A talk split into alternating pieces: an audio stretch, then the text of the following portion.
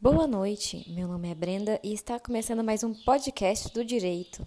E o assunto de hoje será sobre as leis delegadas. Boa noite, meu nome é Mariana e eu vim falar sobre a introdução do processo legislativo das leis delegadas. Bom, para começar, podemos falar que as leis delegadas existem para dar eficácia e facilitar a normatização de temas que sejam caros ao Poder Executivo. Entretanto, as leis delegadas não são muito utilizadas pelos líderes do Poder Executivo, já que elas necessitam de solicitação prévia do presidente ao Legislativo. As leis delegadas têm início na fase introdutória, onde ocorre a edição das leis delegadas. Essas leis, por sua vez, são de competência privativa do presidente da República, onde ele faz uma solicitação ao Congresso Nacional para que lhe seja delegada a competência para legislar sobre determinada matéria. Não é qualquer matéria que pode ser objeto das leis delegadas. Em respeito à soberania popular, ao federalismo e à separação dos poderes, a Constituição Federal veda a edição de leis delegadas sobre um rol taxativo de temas.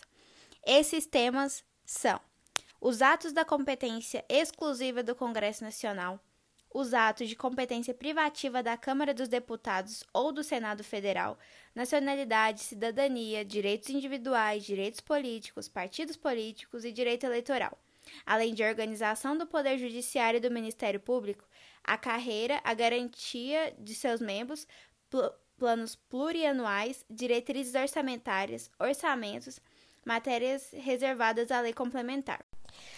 Dentro das leis delegadas, nós possuímos a fase constitutiva, que é a solicitação para a delegação legislativa, feita pelo presidente, que será deliberada, e sua aprovação dependerá do voto da maioria simples ou relativa dos membros de ambas as casas legislativas. Caso seja aprovado, o Congresso Nacional editará uma resolução que especificará o conteúdo, os termos e os prazos para o exercício da delegação concedida. Será inconstitucional um ato de delegação genérico ou vago ou que dê poderes ilimitados ao presidente da República no que diz respeito à competência legislativa. Nós podemos ainda dividir a delegação em duas: a delegação típica e a delegação atípica. Bom, temos a delegação típica ou própria, que é a resolução do Congresso Nacional, que atribui ao presidente a competência para elaborar, promulgar e publicar a lei, sem que haja uma intervenção nesse procedimento.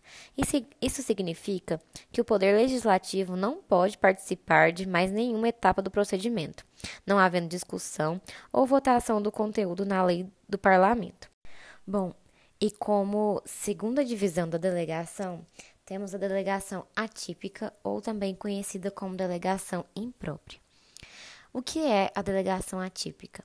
Bom, é a resolução do Congresso Nacional que atribui ao presidente a competência para elaborar a lei, mas prevê que o projeto de lei delegada seja discutido e votado pelo Poder Legislativo.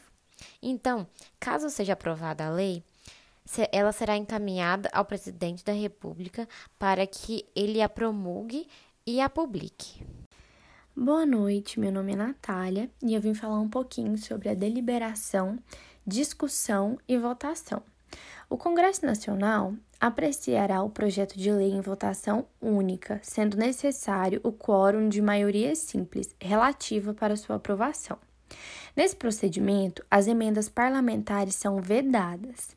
Ou seja, isso significa que não pode haver discordância parcial com o conteúdo da norma editada pelo presidente. Sendo assim, ou o projeto é aprovado nos termos em que foi elaborado, ou ele é rejeitado e arquivado por inteiro. Bom, o princípio da irrepetibilidade é um projeto de lei delegada rejeitado pelo Congresso Nacional. Ele será arquivado e a matéria de que ele se trata não poderá ser objeto de novo projeto de lei na mesma sessão legislativa.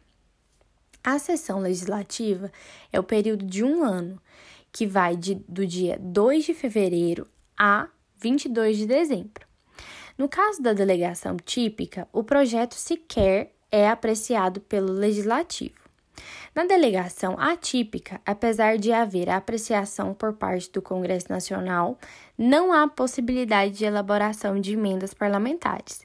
Portanto, em ambos os casos, a lei é aprovada nos exatos termos em que foi elaborada pelo presidente.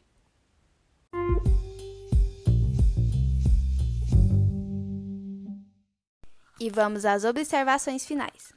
Como já foi dito anteriormente, o Congresso Nacional fará o despacho de uma resolução legislativa que delineará os limites a serem obedecidos pelo presidente da República a respeito das leis delegadas.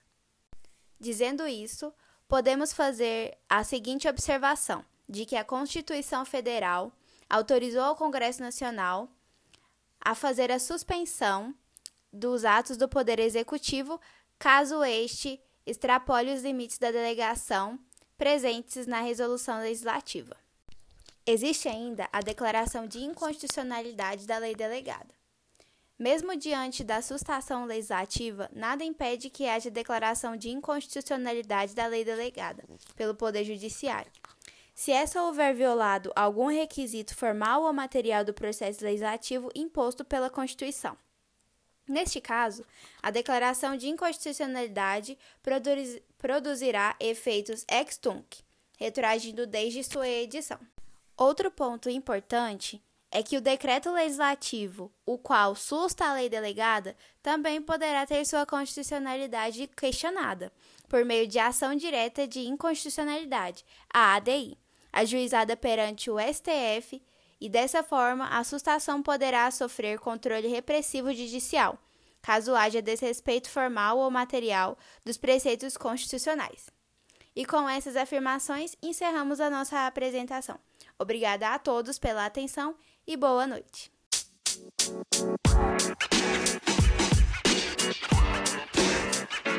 you know, man. You know, man.